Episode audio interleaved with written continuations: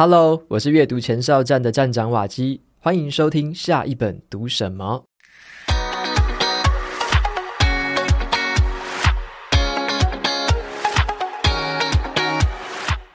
有一本书啊，我总共读了四次，三次的有声书跟一次的纸本书，而且这本书啊，我等了整整四年，我才终于等到了繁体中文版，适合来介绍给大家。那这也是我这辈子最爱的书之一。这本书呢，陪伴了我度过人生当中最艰难的时光，让我拥有很坚强的心智，也养成了很强大的心理韧性。那这本书呢，就是《我刀枪不入》。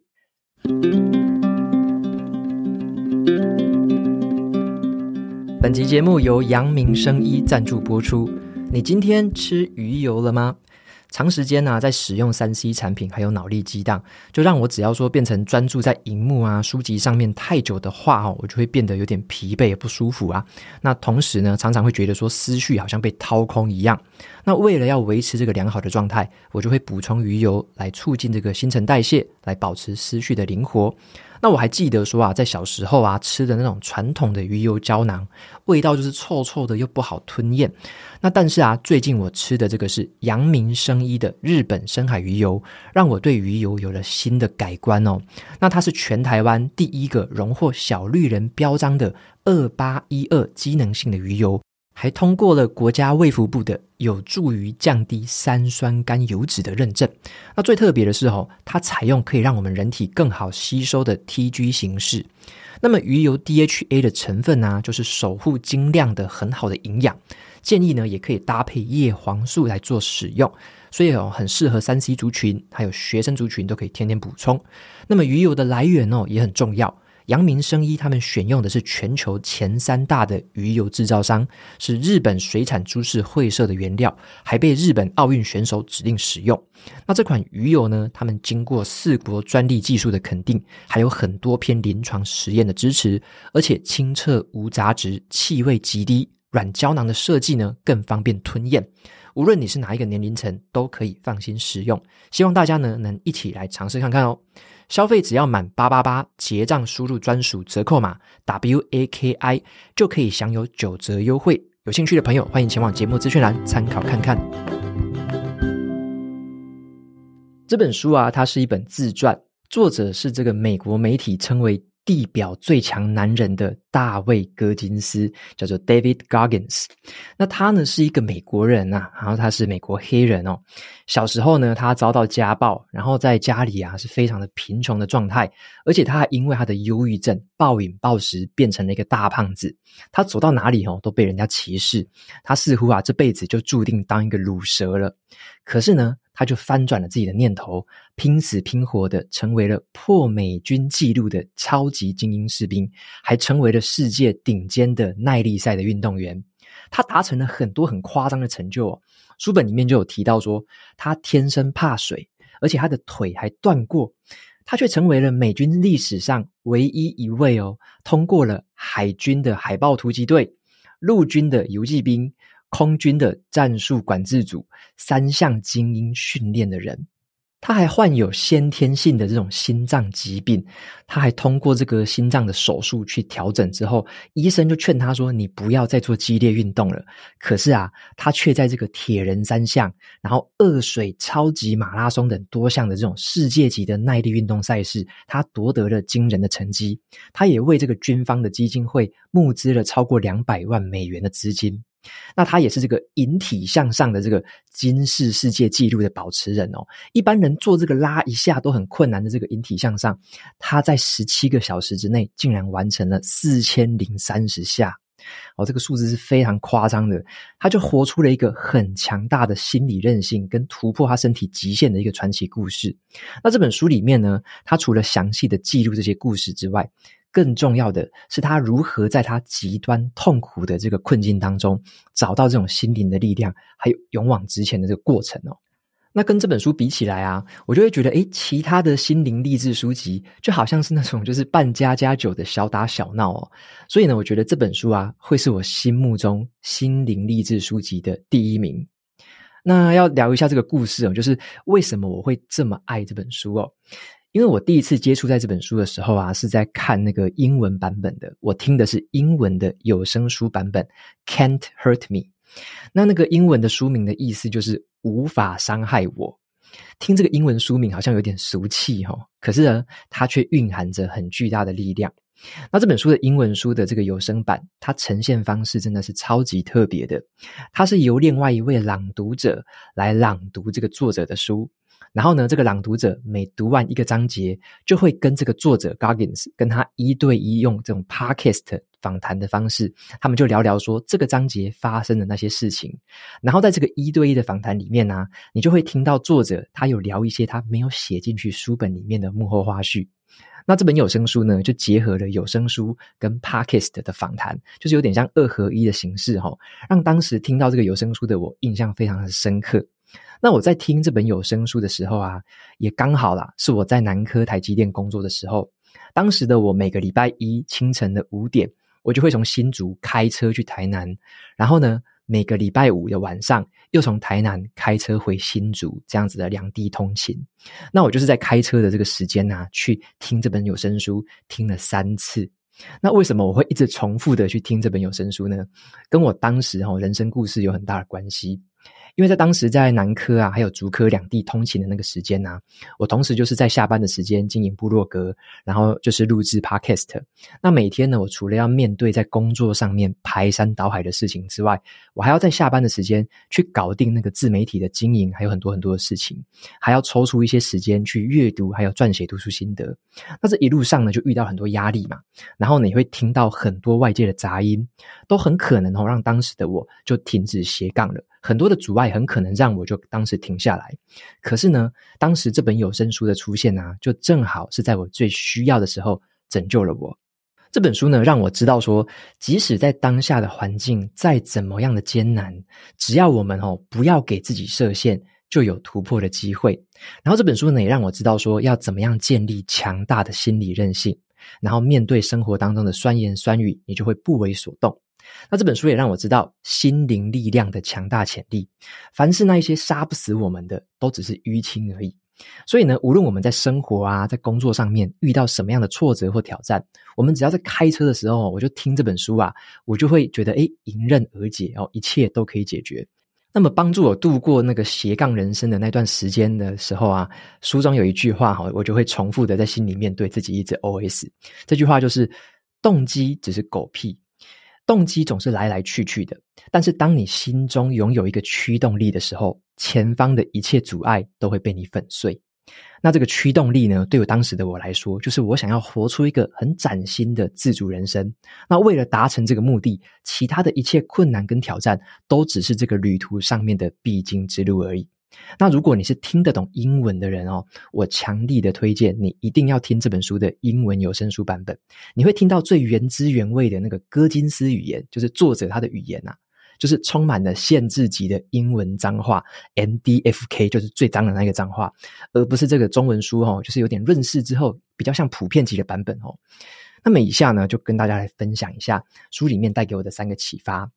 第一个启发是移除我们自己设下的限制。因为作者他发现啊，他在年轻的时候，他给自己设下了太多的限制了。他以为说自己一辈子就只能活得像个鲁蛇一样，所以呢，他年轻的时候不敢做太多的尝试。直到他后来啊，开始从军，开始去锻炼体能，甚至他报名了海豹突击队的这个地狱周，他才开始体悟到一个全新的道理。他在书里面呢，就把这个道理叫做百分之四十的法则，就是四十趴法则。它指的是呢，我们人啊，在到达自己认为的极限的时候，其实通常都只有发挥了自己百分之四十的潜能而已，就很像我们给自己的内心啊设下了一个调速器，我们限制了自己的速度。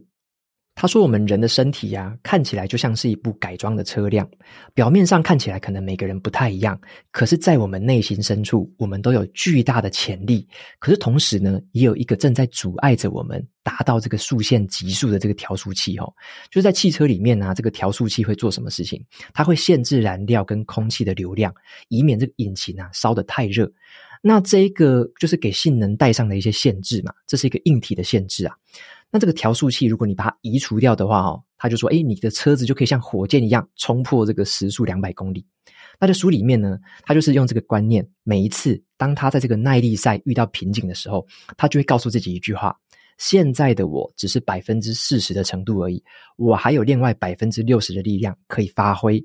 所以呢，他就会把这个调速器给移除掉，他就超越了当下的痛苦跟折磨，他在身体跟精神上就可以取得更多的进展跟成就。那这种思考的哲学呢，也持续的影响着他的人生。他就强调说啊，人生就是一场大型的心理游戏，我们唯一要对抗的人就是你自己。要坚持这个过程，很快的，你就会发现，你原本以为不可能做到的那些事情，会成为你人生当中天天都在做的事情。我们要移除掉自己给自己设下的限制，在人生这场心理游戏里面，成为一个掌控自己心理状态的主人。那么这本书给我的第二个启发叫做：心灵力量是可以磨练出来的。如果我们想要建立一个很强大的心灵力量，书本里面就有提到一个观念，叫做。长出心智的茧皮，英文叫做 callus your mind，就很像在运动的时候啦，我们的手或脚会长茧一样，这个茧皮会越来越厚，我们就比较不怕疼痛，可以做出更多的动作。那透过体能的训练，就可以让我们掌握这个关键的方法，因为在我们锻炼自己的体能的时候，我们的注意力会更集中。然后呢，对于那个压力跟疼痛的反应，就会变得很及时，是可以衡量的。你会感受到这些痛楚，你会觉得说：“诶，我是真的付出努力，而且取得好成绩了。”或者是说：“啊，我觉得好痛哦，真的受不了而放弃了。”那这两种决定呢，有时候呢，跟体能没什么关系，而是我们管理自己心智的方式比较有关系。作者他就透过他在跑马拉松的这个锻炼。去锻炼他的心智茧皮，无论他到哪一个城市去演讲，无论当地的气候有多么恶劣，刮风下雪，他都一定会在每天的清晨四五点起床，出门练跑。他说他自己的诀窍就是，你要做的就是在平常你会停下来的时候，却坚持下去。所以他说啊，即使是体能训练哦，也是一种心理游戏的考验。所以这种体能锻炼呢，让他可以培养出一种心态，就是呢，他会知道说，我们活着的每一天呐、啊，其实一天当中都会充满很多狗屁倒灶的事情啊，在等着我们。可是啊，他在每天的一大早，他就先赢得了自己的心理游戏，就是持续的锻炼、持续练跑、持续的长茧。尽管呢，当天面对的事情有多么艰难，他对自己早就已经充满了自信了，无所畏惧。那也是因为他的启发哦，就让我自己也养成了一种，就是每天早上起床做瑜伽的习惯。因为啊，如果你赢得了这个早晨，你其实就赢得了这一天，因为你赢得了自己的心理游戏。那作者呢，还提醒我们，人生当中的各种经历呢，尤其是那种负面的哦，比较难堪的那种经历，它会帮助我们长出心智的茧皮。可是这个茧皮要沿着什么方向增生长的话，这要取决于你自己哦。如果你在成年之后选择将自己视为这个环境之下的受害者的话，你用受害者心态的生活的话，这个茧皮就会变成一种怨恨的茧皮，让你不敢去接触陌生环境。所以呢，他建议我们要摆脱受害者的心态，因为啊，受害者的心态只会带来怨恨的心。面对外来的困难，我们要找出我们恐惧的地方，我们要磨练心智，让它长茧，厚实如装甲，让自己。无所畏惧，所以呢，我们不是受害者哦，而是我们自己生命命运的掌控者。我们要活出怎么样的人生，就要看我们克服过哪些障碍。那他在书里面就讲出一句话，他说：“我就是我自己克服的所有障碍的总和。”好，这句话我也非常的喜欢，我就把它特别做了笔记，摘录下来。那么第三个重点呢，跟大家分享的是建立心理韧性的两面性。什么意思呢？书里面就一直在讲心理韧性这个关键字，就是 mental toughness。他说这件事情很重要，无论他面对多么艰难和恶劣的外界挑战，他都可以调整自己内心的方向，勇往直前，绝不退缩。他体验过那种地狱般的环境，接受过最恶魔般的对待，可是呢，他总是选择他可以武装起自己的内心，跟那些外在的挑战面对面，一较高下。那从他的故事里面，还有我自己的个人经验当中啦，我也渐渐体悟到一件事情，就是心理韧性的真正意思哦。我们拥有心理韧性，并不是因为我们只知道那些正面的东西啊，或者是好棒棒的东西，也不是因为我们只想要接触世界上最善良的好的那一面而已哦。完全相反哦，心理韧性不是说，诶，你只能就是走正面正向的方向，你只知道那些东西的话还不够。我们可以拥有心理韧性，是因为我们知道最恶毒的嘴脸是长什么样子，我们知道最丑陋的事情可能会怎么样发展，我们知道。不好的那些东西，我们知道另外一面的东西是什么。就像是很多人啊会问说，做自媒体的人一个问题，这也是我很多时候会被读者问到的。他说：“你要如何看待那一些酸言酸语的留言？难道你不会心里受伤吗？”我的经验是这样子哈，我对自己内心所说过的这些酸言酸语，比起那些留言远远来得严重许多。我完全知道说，为什么那些人会讲出那样子难听的话，是因为我内心也有另外一个鲁蛇的角色。我对自己也曾经说过一样，甚至是说过更糟糕的话。当我们早就已经克服自己内心对自己的残忍的话，我们就可以抵抗外界那一些小打小闹的声音。就很像作者在书里面有写一句话，他说：“我们都是自己最糟糕的酸民跟怀疑者。”因为啊，面对任何的那种可以让你人生变得更好的尝试，我们都会自我怀疑，这是一个自然反应。你没有办法阻止它在你的脑中绽放开来，可是呢，你可以让它去安静下来。有一个方法，就是你问自己：如果可以呢？英文就是 What if？啊，如果可以呢？因为啊，你不能决定别人会给你怎么样的待遇。给你什么样的嘴脸，但是你可以决定自己的反应的能力。你要做出什么样的反应？经常问自己：如果可以呢？你去思考看看，最好的自己可以变成什么样子？也可以思考看看，诶，最糟糕的情况会变成什么样？就像是美国小说家费兹杰罗，他曾经说过一句话，他说：要考验你是否有一流聪明的才智，就要看你能不能保有两种完全相反的想法。同时呢，还能让脑子正常的运作。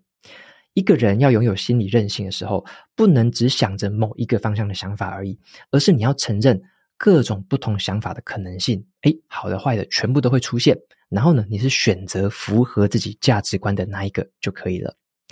那最后呢，来总结一下哈，这是一本很另类的追求卓越的书啦。那这本书呢，它就带给我很大的启发还有激励，让我知道说，即使在最困难的时刻，也要相信我们自己的力量。作者他的故事证明了一件事情，他透过他持之不懈的努力，还有坚定的意志，每个人都有能力重新去塑造自己的命运。那这本书呢，就是给所有那一些你渴望超越自我、渴望追求卓越的人的必读之书。不过哈，比较客观来看啊，我认为呢，这本书提倡的精神不一定适合所有人。好，什么意思呢？我来补充一下。因为啊，我相信有些读者在看完这本书之后，会觉得说，这个作者他根本是个自虐狂吧？你看他好几次就会把自己的身体折磨跟逼到极限，好几次跟死神擦肩而过，然后去住院什么的。他完成了一个里程碑之后，他完全不会庆祝哦，而是他会继续挑战下一个更困难的事情。他有某一种程度的执着，很有可能哦，是因为小时候的过度自卑而导致出的一种非常极端的追求卓越。所以啊，如果你觉得诶，人生就是要平安健康、顺顺的过就好了，那这本书哦，你可能读一读会觉得有点反感哦，因为比较极端一点。但是啊，如果你需要有一个教练在你身边，哈，就是说一个异常执着的这个教练在你身边，用大量的脏话跟不留情的言语去鞭策你，教你怎么样玩好人生这场游戏的话，这本书就非常适合你。就很像作者他在书里面写的，我们每个人都有潜力成为更了不起的人。那这本书呢，会帮你释放所有的潜力。那在节目最后呢，来分享一下 Apple Podcast 上面的这个听众留言。那首先是第一位来自台湾的 Vera 小姐，她说这个很优质节目大推。那她留言的内容是。谢谢瓦基分享好书跟书评，瓦基的声音听起来也很舒服跟真诚。那听完了心理韧性这一集，找到了呃，瓦基有推荐过一本叫做《Can't Hurt Me》的自传，那发现台湾终于有中文版本了，书名就是《我刀枪不入》。好，那好想要听瓦基分享一下这本书，让你听了这个三遍的这本书。OK，那其实我觉得留言也蛮巧的啦，也是因为这本书就刚好就是今天跟大家介绍的这本书《我刀枪不入》。那就真的是等了四年哦，就是在这四年之间，我就是可以会跟出版社的朋友问说，到底是哪一间出版社有去签约啊？到底要不要引进？然后问了半天都没问到，那最后哦，终于终于终于这个终于签约，然后可以引进到台湾给大家可以阅读了。所以我就想说，这个书还是要有中文版才方便分享给大家啦。因为有些朋友就是英文的话，可能比较少接触，或者说是平常就没有听英文有声书的习惯了。那如果有搭配中文的翻译版本，那可能大家的入手程度会比较好入手一点。那英文版本我还是很推荐呐，就是这本书的英文版本，就像我在今天的说书提到的，如果你能够听英文的，你听得懂英文的，真的要听听看英文版本，真的是非常非常的直接哦。他讲话就是很草根呐，就是因为他是在那一种很极端的环境之下出来的嘛。就是家庭受暴啊，然后家庭很贫，就是很贫穷啊，然后爸爸对他非常的残忍啊之类的，反正你就看到说他小时候那个经历真的是很像活在地狱一样。可是后来呢，他就怎么样的去突破自己，然后去成为一个不同的人。所以呢，我也在这边跟大家就是简单闲聊一下，当时我在开车的时候啊，就是我在新竹开到台南，台南又开回新竹的时候。就是我偶尔就会，反正我就是把它放着，就一段一段的听啊。有时候想到就听个歌，有时候想到就听一下这本书，就有点像是说它是一种精神粮食。然后每一次哦，只要说，诶，我只要想说，诶，工作上面有什么不顺啊，或者说自媒体经营上面有什么不顺，有时候会有点想要放弃，或者说想要偷懒、想要拖延之类的时候，就会想说，好吧，那我就再听一下这本书里面，然后就继续往下听。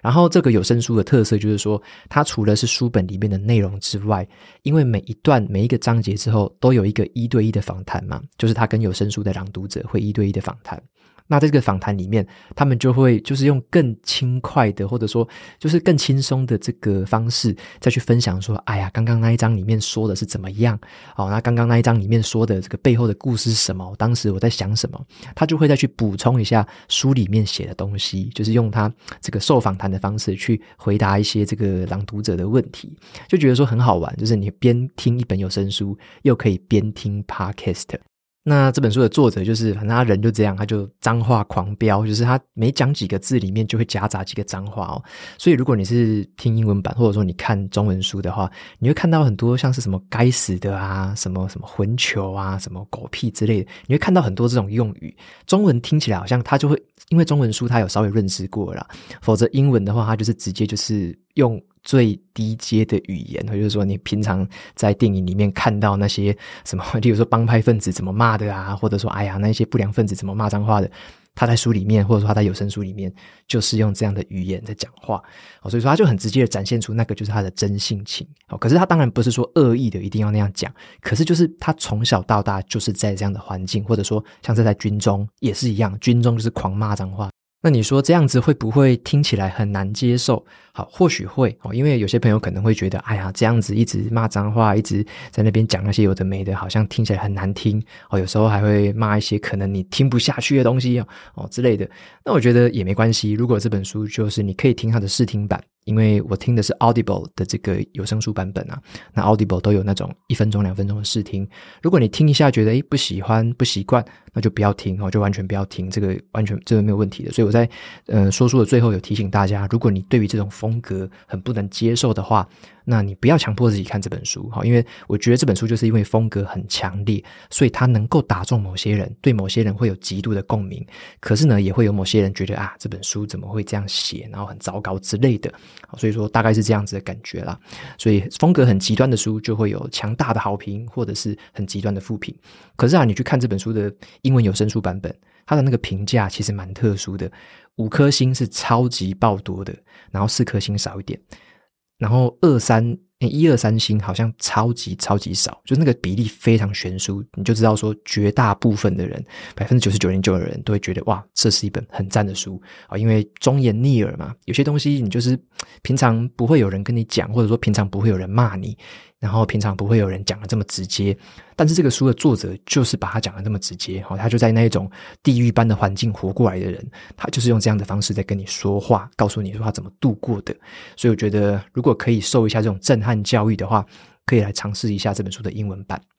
那中文版的话，可能你看起来那个力道就稍微轻一点，可是呢，还是蛮不一样的啦。就是你会看到跟其他的心灵励志书是完全不同的等级哦，你就会知道说这本书是一个魔鬼教练哦在跟你讲话。那其他的心灵书籍就好像是呃，可能是好爸爸、好妈妈，或者是啊好朋友在跟你分享那种感觉，就会比较人畜无害啦。啊，所以说如果你想要体验一下很不一样的心灵励志书的话，那这本书我就强力推荐。那我在说书里面，我比较没有去整理到的是说，像书本里面，我记得它好像归类了九个还是十个的重点吧，就是说，诶，这个第一招是什么？第二招是什么？那我这次的说书，我就没有用那个方式去总结，说什么一二三是什么东西，或者说每一个章节在讲什么，因为我觉得那个东西可能留给大家自己去体会一下啦，因为每个人对他的建议可能都会有不同的想法。那我今天分享的就是我自己比较个人化的，就是对我来说影响最大的几个想法，我就分享给大家。那如果说有兴趣的话，当然是很推荐大家可以找这本书的这个英文版，或者说你去找这本书的中文版来看，都是非常 OK 的。那么再来是下一位听众的留言，这是来自澳洲的听众哦，他是爱读书的阿嬷。他说：“诶，你什么时候会来澳洲？会去哪些城市？有没有要办活动？很期待介绍一些年轻的读者给你哦。”好，他说今天有听到你说明年初要来澳洲，很惊喜。那如果在哪个城市有什么活动，可以提前告知，希望能够带身边的年轻朋友去认识你哦。OK，非常谢谢这个爱读书的阿妈的留言哦。那这个澳洲的行程是这样子啦，我是在。因为现在是二零二四年嘛，那我就是在二零二四大概三月底到四月中这段时间，我会去玩个十五、十七天左右，就是十七天呐、啊。那扣掉来回一天，就是在那边会待十五天。那我去澳洲的城市是在这个西边的城市，我去的是 Perth。那这个 Perth 的翻译好像有博斯也有珀斯啊，两种好像都有人叫。那我就是去这个澳洲西边的大城 Perth，然后会去那边就是玩海岸线啊，然后到内陆啊看一看，然后就是自己开车的一个自驾行程啦。不过这也是我跟我女朋友就是两个人的自由行，所以呢，我就在那边也没有特别安排什么样的活动啦，因为我发现光是排那十五天，要把那边玩遍玩透透。哇，那个时间就超级满的哦，所以说我自己也很担心说会不会排太满，然后哦没有什么休息时间，所以说这个其他的活动方面可能哦就是比较没有啦，因为我就是排了蛮多的景点，想要把它一网打尽。好，毕竟啊这个去一次是蛮难得的嘛，然后你说诶下一次会再去呢也不一定的，所以我就会想说把很多很多的景点就把它排好，然后一次的把它收集完毕这样子。OK，那其实这个 Perth 我小时候也有去过，就是我小时候在小学的时候。那时候有一种旅行的模式叫做 homestay，就是那个寄宿家庭，好像叫做游学吧，就是去那边，然后就是像我跟我的小学同学就一起住在一个老伯伯跟老阿嬷的家里面，然后就在那边待了可能二十几天吧，然后在那边去学语言呐、然后就是在 Perth 附近玩一玩，然后就是给这一对老阿嬷跟老阿伯这样子可以带我们到处走一走这样子，所以我想说这次好像也是回到以前曾经去过的地方。那不晓得说有没有什么样的变化，或者说有没有什么东西？因为小时候去的时候玩的景点很少啦，他只能带小孩子去一些比较可能像动物园啊、水族馆之类的，就没有去到很远的地方。所以这次去我就想说要把 Perth 再把它玩个透彻一点，这样子。好，所以说如果大家有什么这个 Perth 那附近的景点啊，或者说美食的话，也可以就例如说透过留言啊，或者说透过那个电子报回信给我的方式，也可以让我知道。那我就会再安排一下，特别是吃的啦，我就对吃的比较没什么想法，所以大家如果有那附近的 Perth 啊，附近的一些美食的话，就可以推荐给我。那我在排行程的时候就参考看看。OK，所以总结来说，就是在当地可能没有特别的活动啦，因为真的这个时间真的太赶了，可能不太适合安排。那也非常谢谢这个爱读书的阿嬷的这个提问。那也非常谢谢你的这个热情。那如果说可以的话，就可以告诉我一些像是景点啊、美食之类的这个部分，我觉得对我来说是有最大帮助的。那也再次跟你说声感谢。OK，节目到这边就进行到了尾声。如果你喜欢今天的内容，欢迎订阅下一本读什么。你也可以订阅我的免费电子报，每周收到最新的读书心得，还有好书金句。我们就下次见喽，拜拜。